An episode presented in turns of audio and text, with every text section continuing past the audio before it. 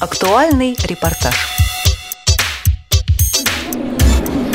Мы продолжаем следить за событиями на выставке «Интеграция. Жизнь общества» в экспоцентре на Красной Пресне и рассказывать об интересных экспонентах. Например, компании ИПТК «Логос ВОЗ». Рядом со мной находится инженер технического отдела Алексей Базаров. Алексей, здравствуйте. Доброе утро, Елена.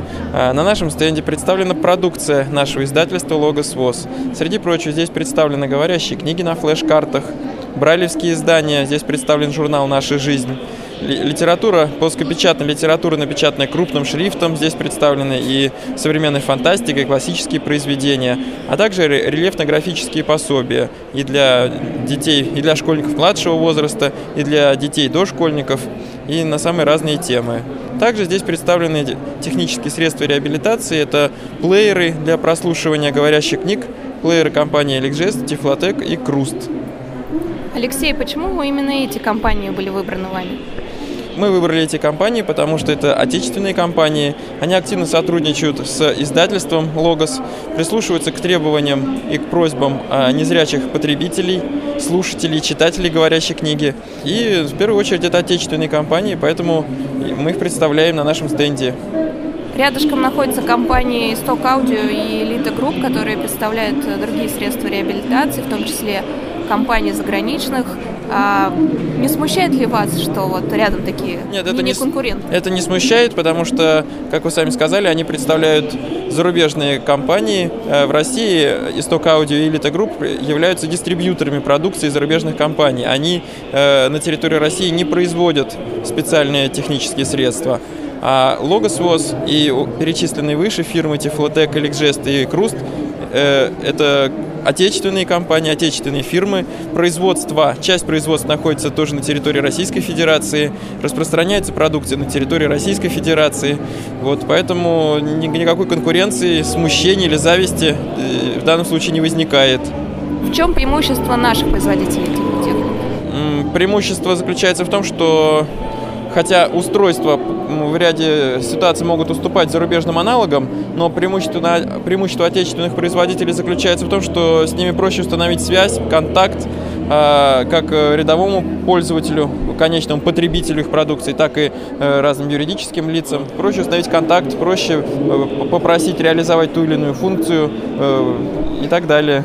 Зарубежные, зарубежные производители менее охотно идут на контакт с индивидуальными потребителями Э, из других стран. Значит, ваш стенд вызывает интерес у посетителей, я думаю, они сюда заглядывают. Он вызывает интерес, но в первую очередь он вызывает интерес как издательство, то есть именно полиграфическая продукция и вот брайлевские издания, и рельефная графика. Подходят и учителя школ, и чиновники из разных э, департаментов и министерств, вот, интересуется, как, как приобрести, сколько стоит, на какие темы есть у нас уже готовые издания, сколько стоит изготовить э, э, э новое учебное пособие, которого еще нет в каталоге Логоса. Был ли реальный случай, когда после выставки «Интеграция жизни и общества» к вам приходили заказом?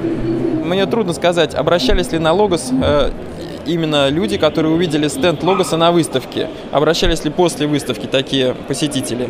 Но на Логос часто обращаются самые разные компании с просьбой изготовить, например, э, план эвакуации того или иного здания, план того или иного парка отдыха, парк усадьба, может быть, музей.